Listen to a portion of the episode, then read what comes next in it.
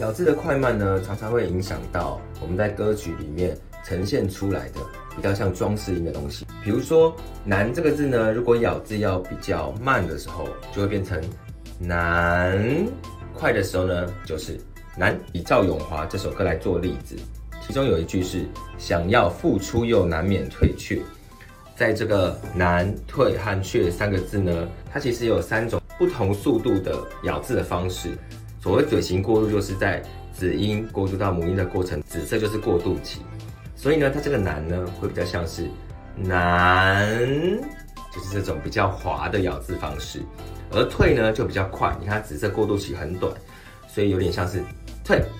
而却这个字呢，它也是属于比较短的，咬字比较快的，但是呢，它的母音会唱得比较长，所以比较像是却，有点像这样子。真的实际上唱的时候呢，这三个字呢。